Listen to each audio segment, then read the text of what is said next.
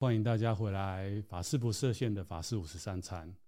那今天非常荣幸，我们邀请到就是现在在正大哲学系维伦教授李维伦老师来上小禅这个节目。哦，那这个是大概是我这个节目拍到现在，就是录到现在，邀请学术界最大咖的 没有没有没有的来宾。对，那为什么会想要邀请老师嘞？哦，主要就是说我过去的生命经验，哦，有一段时间曾经在日本待一小段时间，嗯，那那时候认识的一位日本人，嗯，不是我认识，就在书店里面看到，他叫和和准雄。哦，呀，那因为我当时去就是想要了解日本佛教一些东西，那我我发现很特别是这个，他应该算是荣格心理学派，对对的的一个对心理师吧，对对，非常有名的。非常有名，对。然后那时候他就写了日本僧人，有一个僧人在十几世纪，我有点忘记。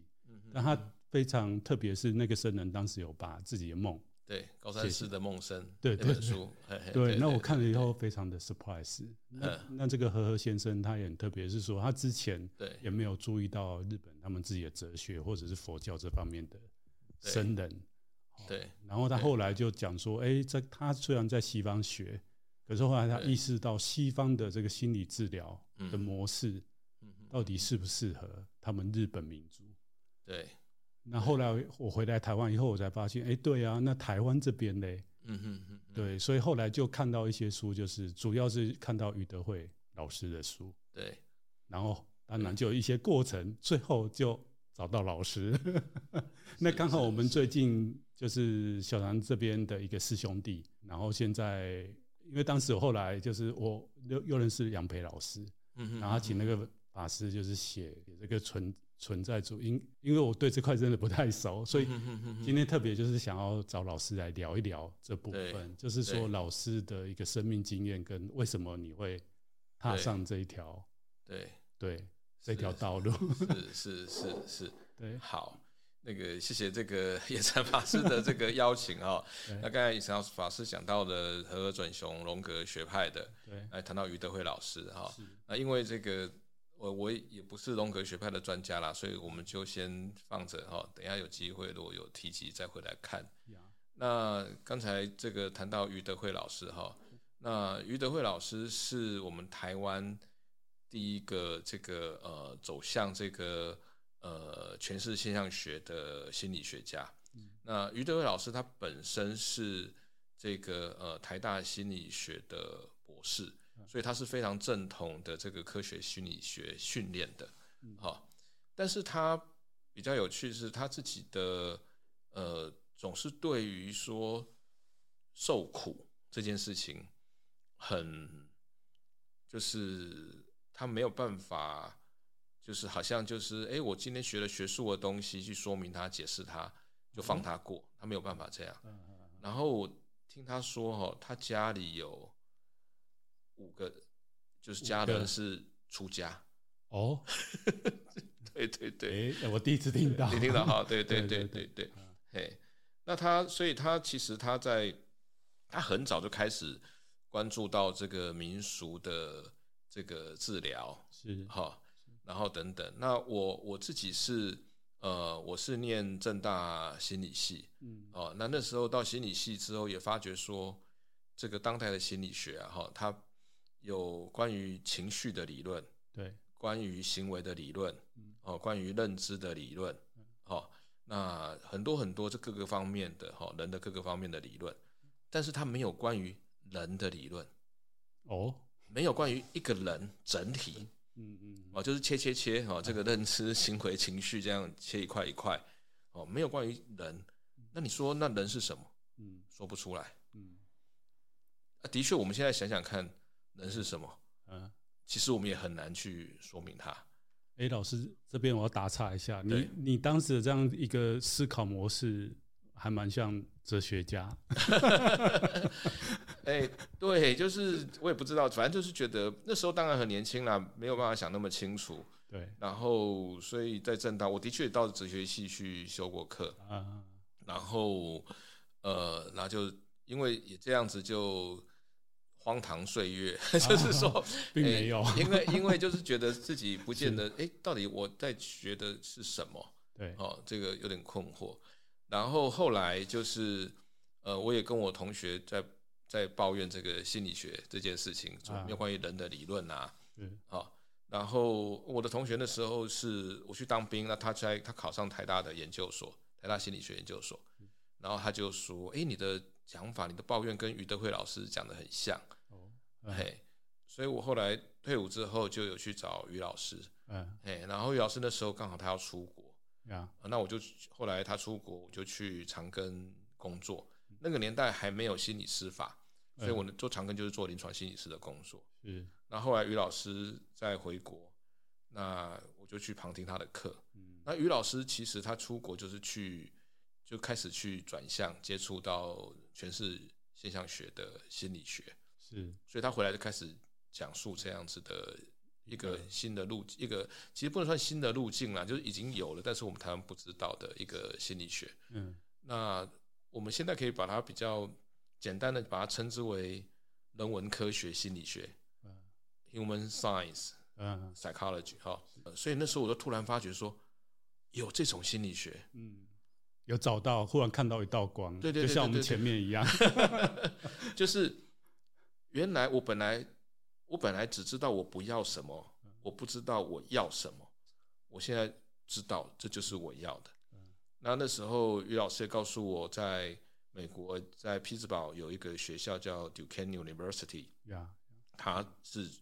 就提供这个现象学取向的临床心理学的训练，嗯，那我就说我要去那边，是，好，那这个学校我再多说一点，他在台湾被知道，主要是因为呃，沈青松老师，哈，沈青松老师是我在念呃政大的时候哲学系的老师，哲学系的主任，是。对，他是哲学家，那他是他认识这个呃。Duquesne University 的这个这个杜肯大学的心理系的老师，所以他请这个学校的心理系就是现象学取向的，我刚才讲过了，就比较特别，所以他就请他们来台湾做这个工作坊。嗯，可是那个时候我在当兵，所以我没有参加，就没参加到。对对对，但是他当时有留东西下来，于老师有去参加，哦，所以后来于老师就告诉我这个地方。嗯。然后我就在这个一九九二年就到 Duquesne 去念书，嗯，然后七年一九九九年回到台湾来这样子，嗯嗯，对，好，那老师你那时候在美国，就是你说那个 Duquesne University，以美洲来讲，就是对，算现象学，它那边算是一个最主要的学术，对。对。对。对。对。那当时发在那边发展的一个状况，跟那算是一个很新的。领域吗，因为你刚刚说，你之前觉得说心理学在当时那个年代，好像都很对，很对对对。我们可能，比如说我们在台湾，我们看呃教科书，可能我们知道 Rollo May 哦，这个所谓的人文心理学，很多人本心理学 （Humanistic Psychology） 啊，或者是说存在心理学哦 （Existential Psychology、Existential Psychotherapy） 哦，存在心理治疗。我们大概知道有这个流派，对，好，然后呃，我们会说，在精神分析哦跟这个认知行为学派之外的第三势力，哦，the third force，哦，人文人本的哈，其实这个人本人文就是从现象学来的，哦，是，就是它是呃从呃这个欧陆的现象学，就是欧陆的现象学哲学发展。他就进入了这个心理治疗的这个领域，嗯，哦，很早就进去。他大概就是呃，有几位这个当时的治疗师，呃，比弗洛伊德年轻一点了，也可以算是弗洛伊德的学生辈的那个辈分，大概是这样。那时候就开始了，嗯，然后后来就是他们就呃，后来就到美，就到到美国，对，到新大陆来，嘿，那引介的一个很重要的人就是罗罗梅，啊，罗罗梅。啊，然后他有一本书叫做就叫存在哦，这件事情这本书了哈。那所以呃那个时候我去念的时候，我去念这个杜肯大学心理系的时候，他已经大概发展了三四十年了。哦，有那么久？对，所以我们其实不知道，我们不知道所谓的第三势力的来源是现象学，嗯，对对对对对对对。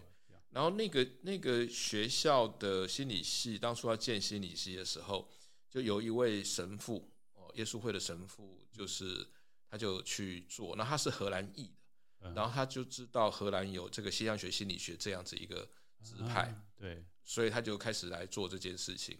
那那时候我的老师们，呃，大概都还是第一代的老师，他们当年的训练不是现象学，他们都各自都是科学心理学训练的。然后他们自己开始读现象学，开始去思考什么叫做现象学心理学，要怎么做治疗，要怎么做研究，要怎么做心理衡鉴，哦，各式各样的，哦，所以就是呃，这样子发展过，对对，这样发展过来，哦，对，所以我们念生理心理学就念这个梅洛庞蒂的这个知觉现象学，反正什么事情都念现象学就对了，是还蛮有趣，而且很很。我我就跟我那时候我又写信给于老师说，我现在就像泡在一个现象学的游泳池里面，清凉无比。哦，那老师很对，我为什么刚刚前面问到这个问题？因为刚老师其实已经有解释，其实你去念的时候那边已经发展三四十年。对，那我就觉得应该就还好，就是像老师讲的，因为那个现象学啊，对，听说。没有没有几个人看得懂，不输这个相对论，是这样吗？你那时候在美国念的时候，哦，我讲一个笑话，就是说那时候我们一去，我们我们刚才不是讲说心理学没有人的理论吗？对，啊，那我一去就有一门课叫做人的理论，哦，然后叫海德格，嗯，好，对对，然后念的就是他海德格的这很有名的一本书叫做《存有与时间》，嗯，可那本书是出名的难呐，好，出名的难这样子。第一年去就念这种东西，实在是太累了。好，但是呢，很有趣的是说，因为它太难了，难到什么程度呢？难道美国的同学比我英文好很多倍？对，他们的母语啊，哎，他们还是看不懂啊。所以你英文再好，跟我一样也看不懂。对，所以你的英文好没有用，我们我们都在同一个地方都看不懂。哎，那么在那个情况底下，那就那我们就比较认份嘛，因为我们留学生嘛，啊，就。一句一句把它 K 下来，这样子是，是。但是美国人、美国同学可能就是看不懂就会焦躁，因为明明是英文，我怎么看不懂？嗯嗯。哎、欸，反而在这种情况底下，哎、欸，我们掌握的还比他快一点。嗯。哎，所以这是一个很有趣的现象，这样子。对对对对对。嘿，所以就是慢慢啃，慢慢啃。那现象学很难呐、啊，哦，因为它它跟我们。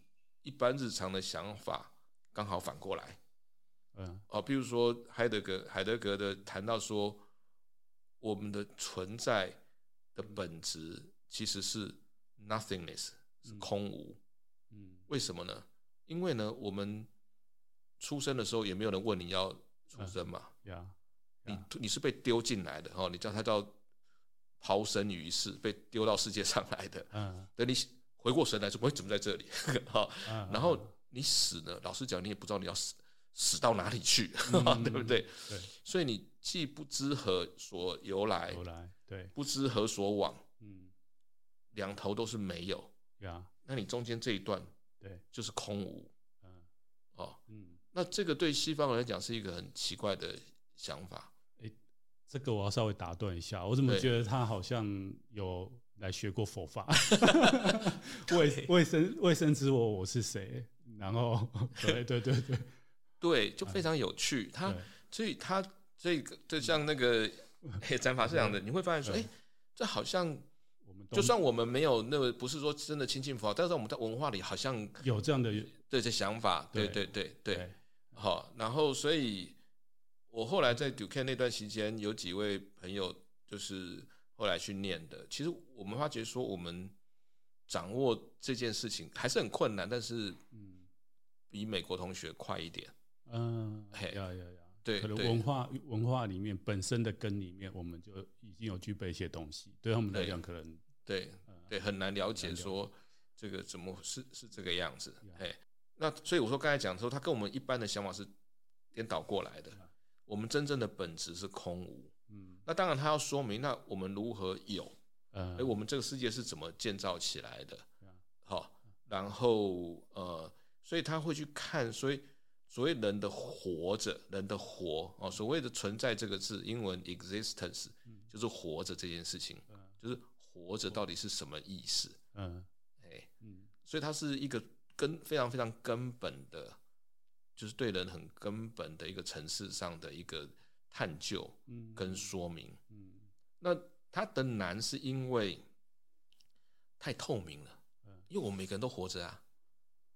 所以他他在探究活着这件事情，事实上应该是我们每个人都在活的这件事情。对啊，我们现在在讲话一次在活着。可是我现在问大家说，那什么是活着？大家可能讲不出来。嗯，你说呼吸就是活着嘛？嗯，欸，嗯，我们有很多例子，人有在呼吸，可是好像不是活着。对不对？哈，这个又好禅宗哦。禅宗拖着实施的是谁？然 后那个自入性行销一下。对，对，所以所以很有趣哈，就是说它的困难不是它是在遥远的地方，而是它是我们最切近。嗯，就是关于我们自己，嗯关于我们自己的生命，我们在这世界上怎么活着，太透明了，太切近了，我们看不到它。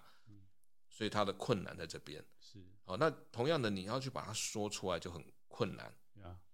就是现象学，对对对对，所以这个就是很困难，就是怎么样的一个方法去言说它，哦，所以现象学会讨论到，那你这个言说，你真的说到它了吗？哦，有点想说这个你用语言，那语言它不是就人吗？人自己的的存在的一种一个特性嘛？那你用这种东西就来说明存在，哦，它要怎么说比较好？哦，所以就这些事情，如果你一一去细细的计较，就很复杂。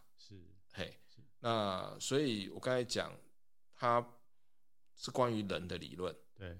可是我们就突然发觉，哇，我们要讲人是什么是很困难的，嗯嗯，对不对？对，嘿，那所以他感觉起来很困难，其实是这样子来的。对，那比较好奇的就是老师在美国学成以后回来台湾，嗯。因为你说这个是一个第三势力，而且我我想当时那个年代应该就是在台湾，不管是心理学界或者是这方面的，对。的有有这方面知识的，你应该算是很前面的。呃，对我刚才讲就是于德惠老师嘛，于德惠老师他自己是转向嘛，啊，做转向这一个。对，那当然所谓的所谓的人本啊，就是说哦，他是这个 Carl Rogers 的这个心理治疗，当然有些人是。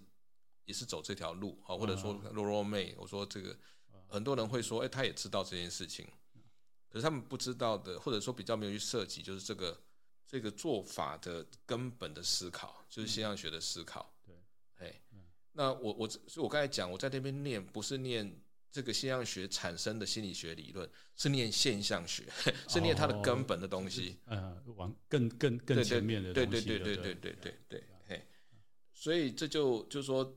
当然那时候，当然呃，哲学界有人念了哈，但是哲学界是以哲学来念现象学嘛。对。然后在心理学界比较少。嗯。那当然就幸好有余德惠老师啦。好，因为我别人问我说，呃，你在做什么？嗯。你你的心理学是什么样的心理学？我说现象学心理学。然后他们就不懂啊，对不对？对啊。不懂。对对，连这个字都没听过哈，什么叫听？什么叫现象学？然后我就说，嗯，那就跟余德惠一样。他们就说：“哦，好，我想他们懂了哈。其实他们也不知道余德辉在干嘛。对呀。哦，所以于老师，对对对对，等于说他就在你前面，而且就说哦，有一个人我们不知道在干嘛哦，你跟他一样哦，我知道了。因为我们好像生命当中很多事都是这样啊。对对对对对对对，所以有于老师等于是让我们有一个安身之地啦。哈，不管是他的存在，他他让我们我跟他在一起。”然后后来跟他在一起，在东华哦成为同事，但是他当然他他教我很多，他也是我的老师。是，然后还是说像刚才这样子，别人说你是怎么样，我说就跟于德慧老师，我就不用再解释了。嗯。哦，虽然他们也不懂他在干嘛，可是至少他们可以停下来。对，然后当然这个演禅法师说，就是说哎很少，那很少的意思就是说我是小众，嗯，非主流。是。哦，那意思是说呢，我今天写的。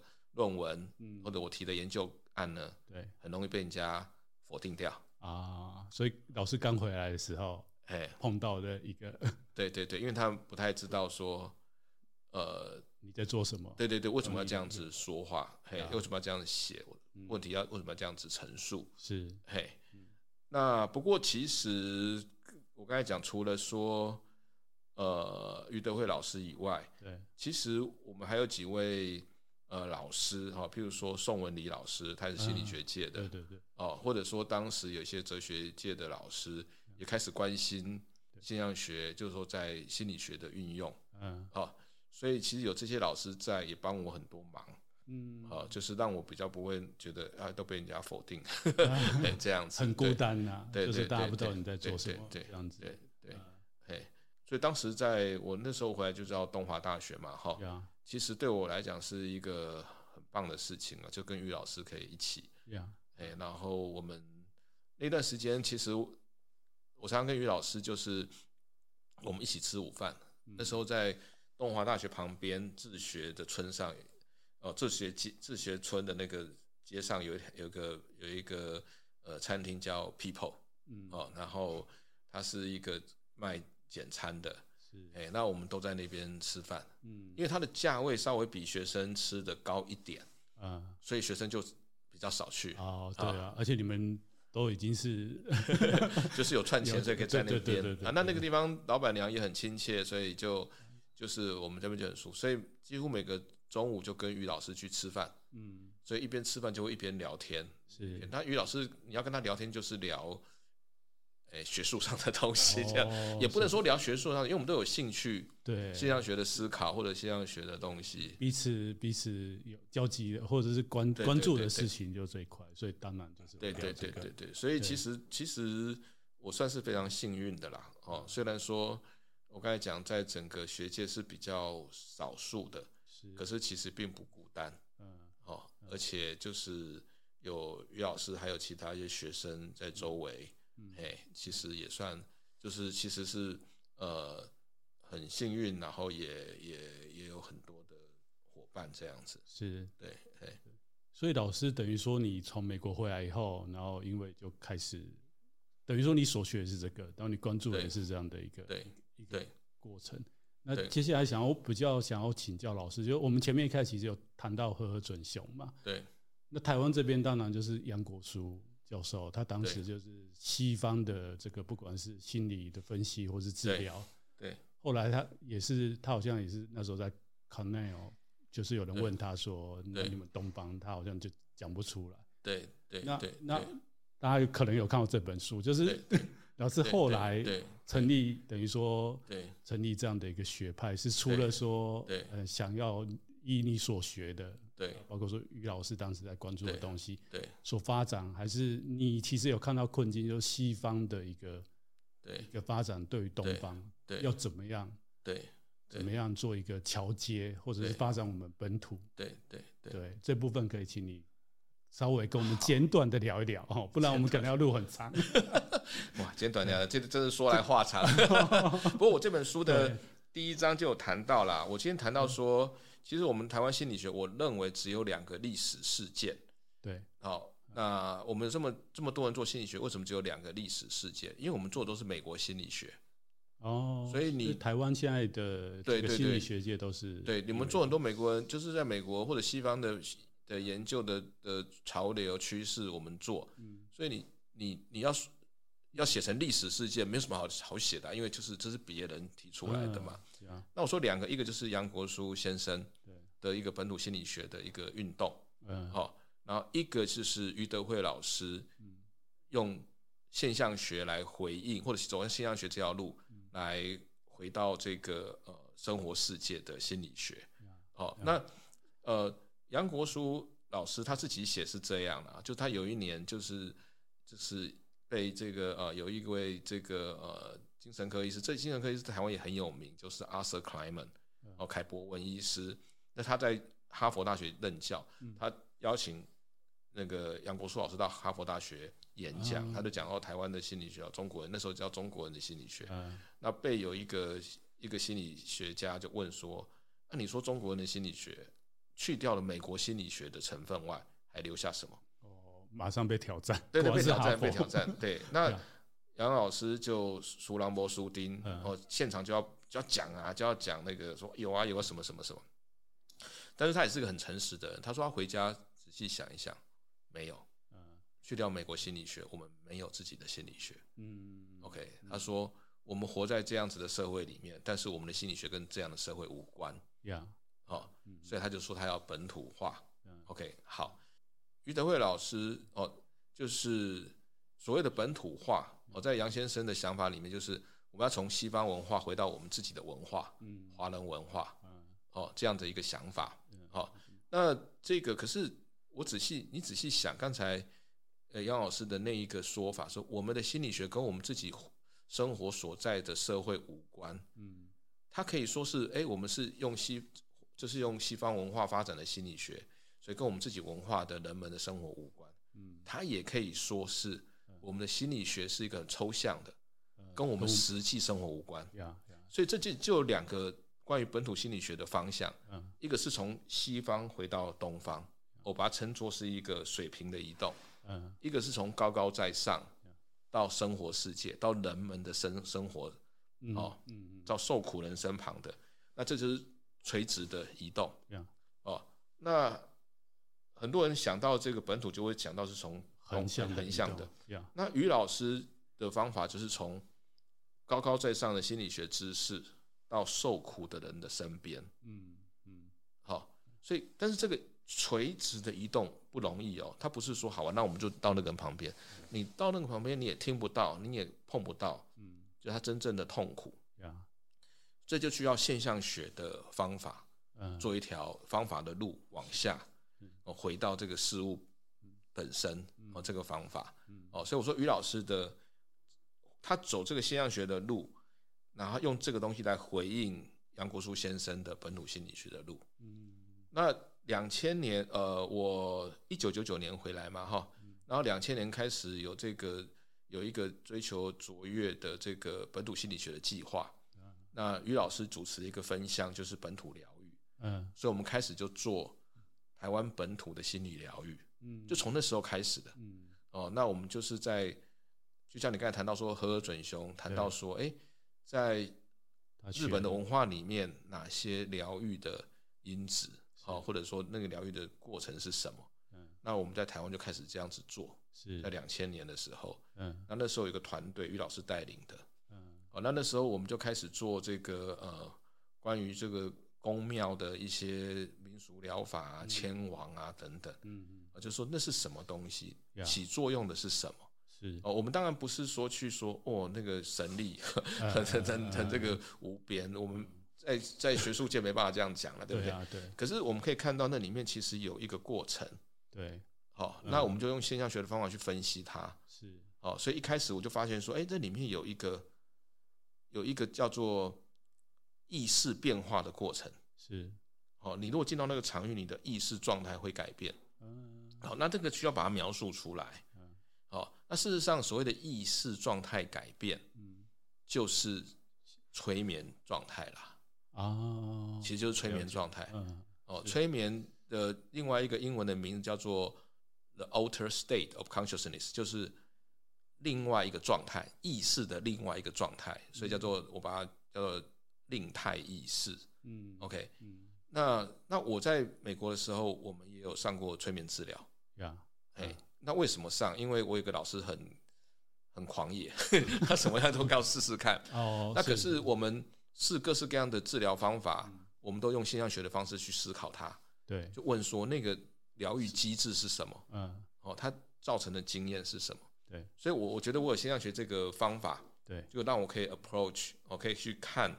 这个，譬如说民俗疗法或什么或者这些东西，催眠，嗯、对对对对对对对，嗯、嘿，好，然后所以就开始做这个研究，对。然后另外一件事情是，于老师在临终照顾的研究是。哈，他从临终过程就是临终就是我们的意识状态逐渐毁坏的过程，嗯、那他也看到了一个意识状态的毁坏，譬如说我们开始不言不语，语言失去。说不出来，说不清楚。嗯，然后开始的时候会有一段时间哦，嗯，病人会报告他看到什么东西。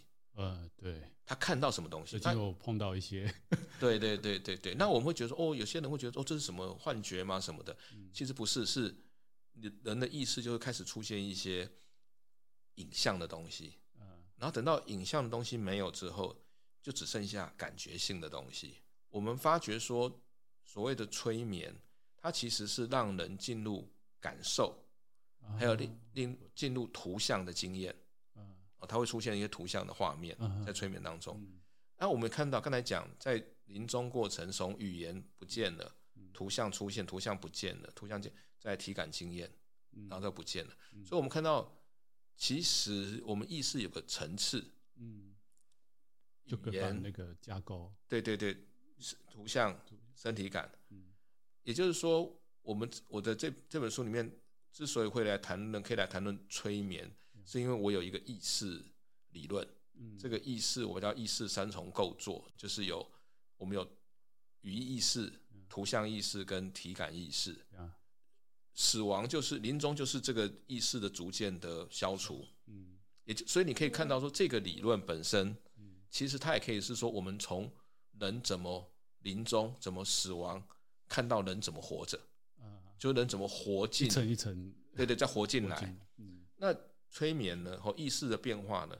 就是诉诸图像或体感的活跃的意识的的状态，嗯，嘿，所以你看到，哎，它其实是可以契合的，嗯，好，所以就是用这样子开始去看，然后去研究一些现象，哦，催眠现象当然会研究，那我也研究了这个气的身体经验，哦，然后也体感的，还有禅修经验，哦，对对对，因为禅修经验有一个很明显的是离开语言。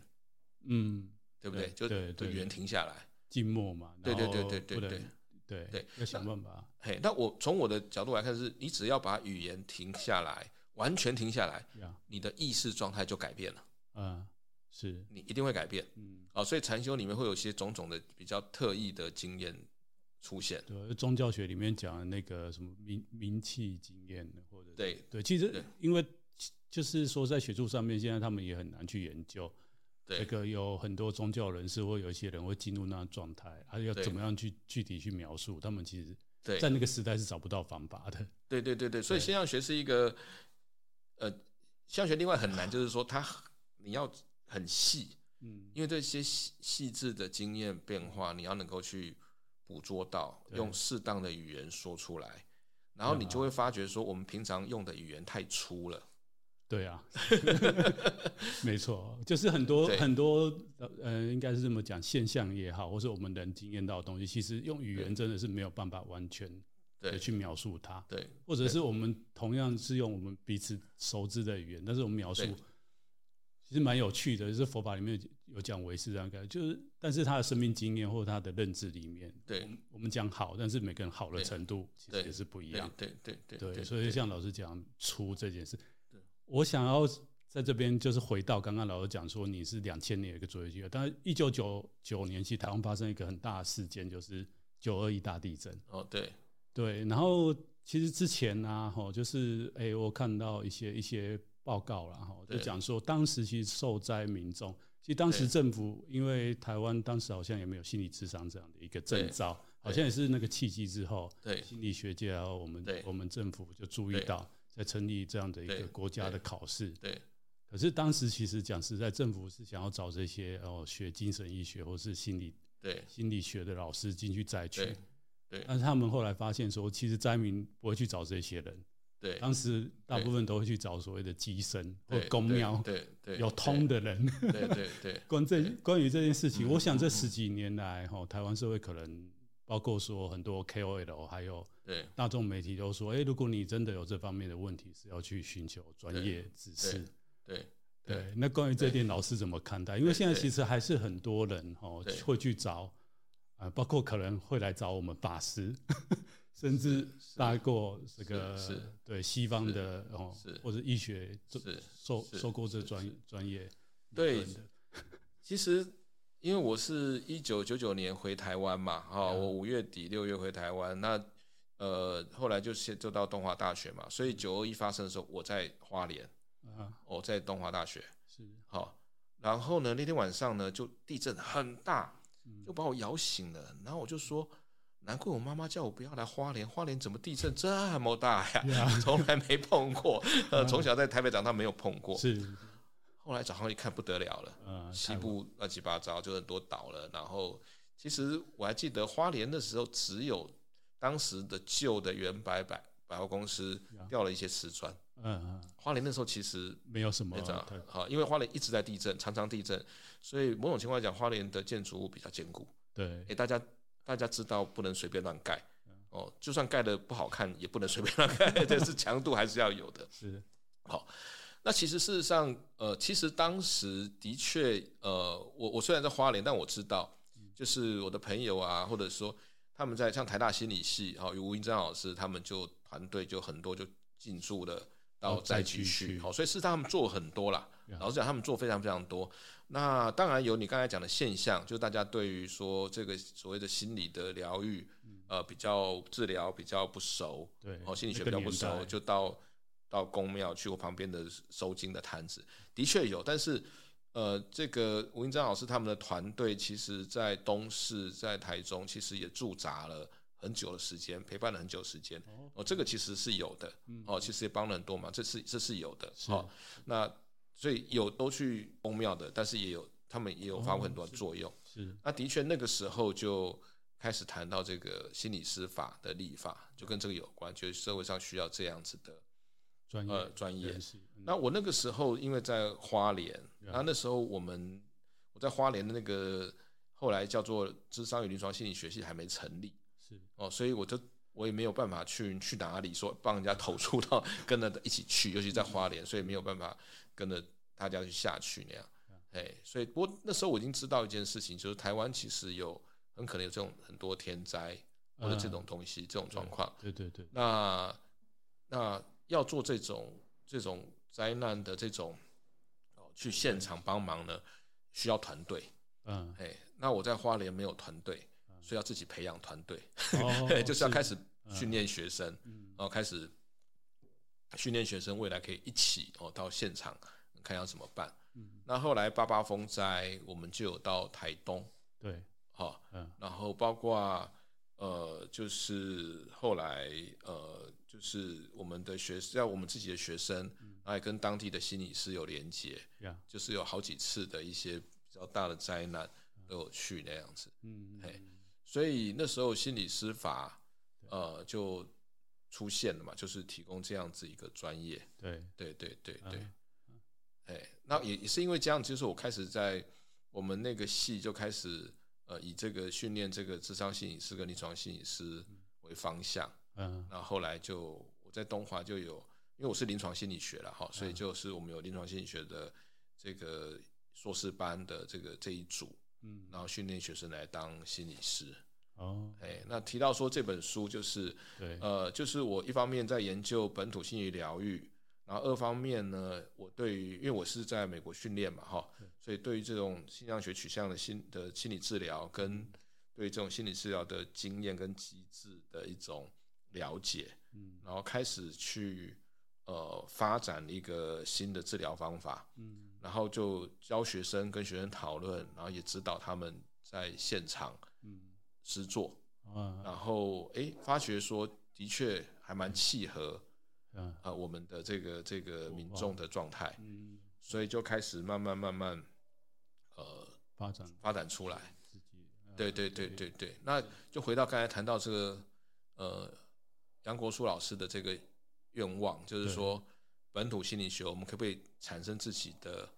心理学理论，嗯，啊，那我我觉得我算诶、欸，某种方式也用这种方式来回应了杨国书老师，是，啊，就是说，是的，我们现在开始有一个从我们的台湾的疗这个社会的心理疗愈现象，嗯，萃取出来的一个心理治疗理论，而且这个心理治疗理论呢，它是一个，它可以跟现代的这个心理治疗专业结合，嗯，哦。不是说你去宫庙 那个 啊，对不对？你不是那样子，然后你可以跟你可以在治疗室里操作。是。另外呢，它是一个普遍性理论，什么意思？就是说它不是只是哦，只适合台湾人的，嗯，它是适合人的，嗯啊，因为我们把我们台湾出现的心理疗愈现象呢，做了一个仔细的分析跟理解，嗯，然后萃取出里面关于比较人普遍心理的本质。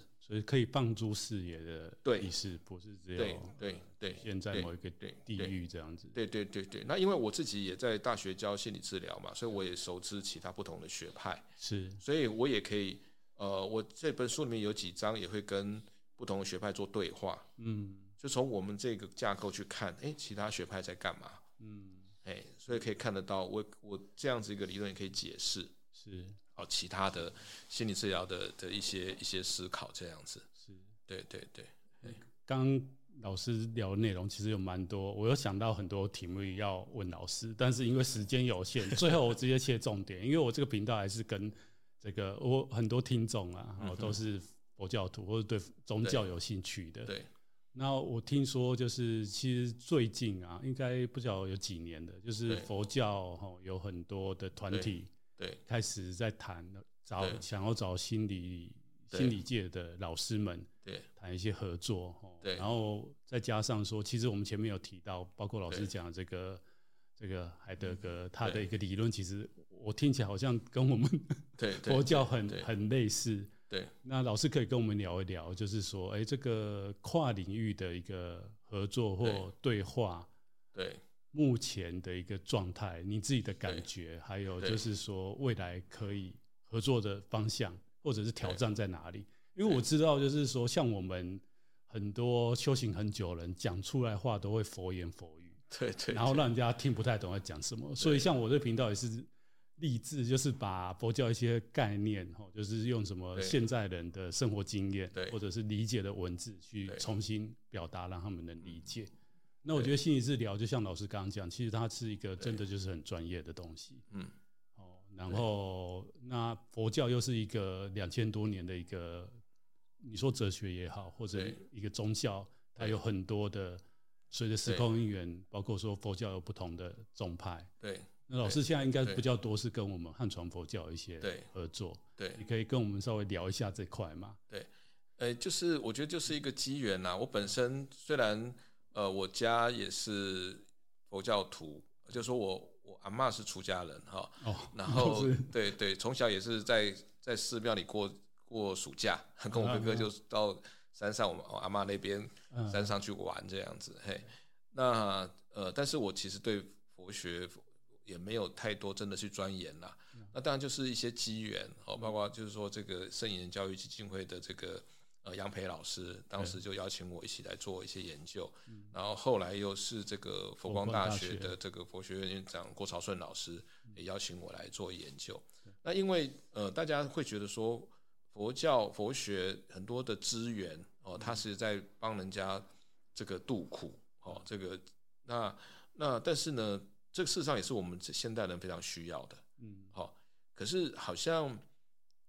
要从佛学的资源到心理学之间接不起来，嗯，还接不起来，因为第一个刚才讲心理学是一个现在是个专业，所以它专业的语言，对，那佛教现在也变成一个，对呀，特殊的，它是有个领域的语言，呀，那你比如说佛教讲心，跟心理学讲心就可以等于吗？不可以啊，它是不同的概念，完全不同的东西，是，对不对？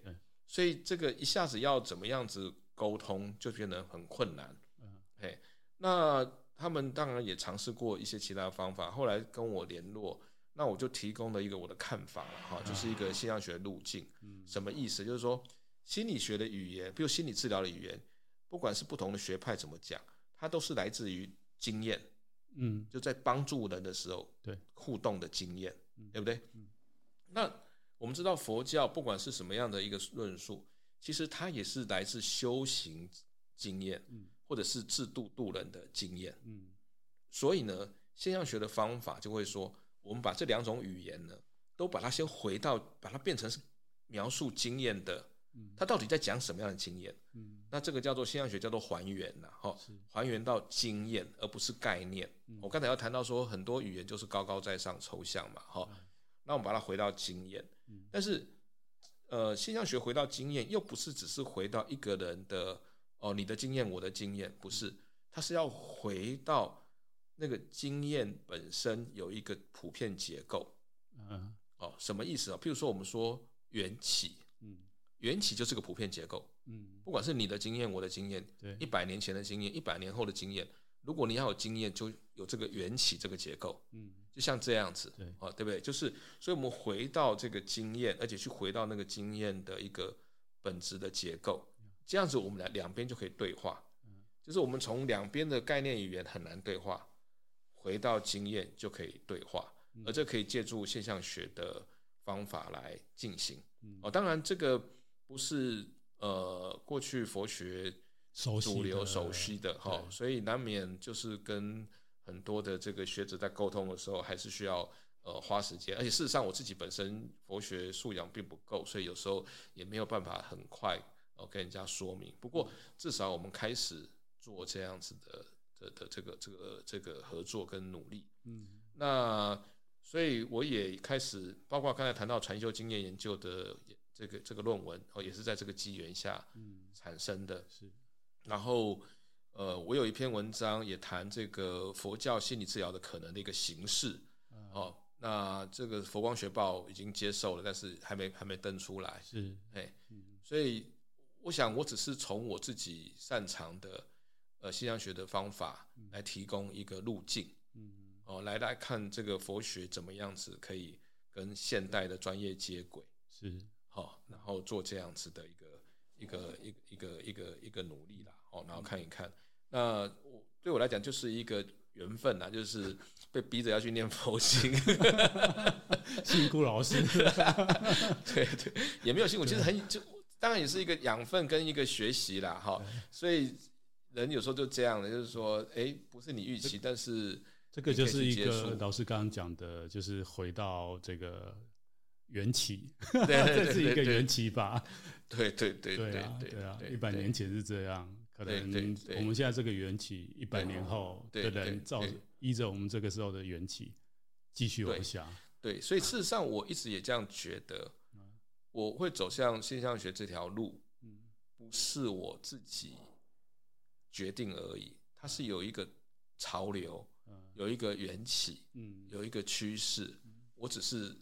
在在这个趋势上，进驻这个趋势，哦，包括我们刚才谈到的开创性的，像杨国书老师的这个本土心理学，对，哦，开创性的像于老师的这个现象学心理学进入台湾，好，然后那在这些潮流，它其实是一条隐伏的潮流，但是我刚好我也契合这个潮流，是，然后进来。那既然我在潮流上，潮流上，那么。包括说，哎，在佛学想在跟当代的这个呃心理专业做结合的时候，那我这个潮流又，我就跟着这个潮流又进入了这 这个这这这件事情上面。是，所以对我来讲，就是就是顺顺着这一个这条路，嗯，嘿，那我我我我为这我被这条路所用，嗯，来。展现它，大概就是这个样子。哦，对，老师，其实你刚刚那一段话，完全就是佛教的 讲的东西耶。是是是是，所以对啊，只是说做研究跟那个研究佛学的教授，可能你要引经据典。对对对对，对 你的那个思想就就是佛佛法里面讲的东西。是是是是，就是同样的，我们比如说我们在做心理治疗的时候，我们面对个案，对我来讲，我们是跟着他，嗯，哎，不是我们教他。也不是我们治疗他，嗯，就是你要，欸、我们的就是我们学的是怎么跟上，嗯，怎么去接近，嗯，嘿，就是这件事情就要学很久了，对。对对对对，可以感觉出来，对，因为我最近也开始投入这方面的一些体验，哦，对，那今天其实非常谢谢老师抽空 来上我这节目，还有很多想要问老师的那。我每次最后都会买个梗，就是如果大家敲完很多，我们就再安排时间来问老师，或者大家有什么想要请教老师的，其实都可以在我之后的平台下面，然后给老师指导。因为老师现在就是有个学派，然后我们开录之前，其实就是也稍微聊一下未来老师的应该要。多做这方面的，跟大家沟通。对对对对对对，因为毕竟心理学对一般的人，但是现在就是呃越来越多人诶对这个议题感到兴趣，也想要深入学习。但是因为他们他有一个门槛，对对，所以也有一些书哈，就是我知道这几年特别是这这方面书都卖得很好。对，但是就是可能要比较软性，故事性比较强，对对，或者是有一些行销的方法，或许我们节目结束以后可以跟老师稍微聊一下，就不在这边告诉大家。好，谢谢老师。OK，谢谢大家，谢谢谢谢老师，谢谢。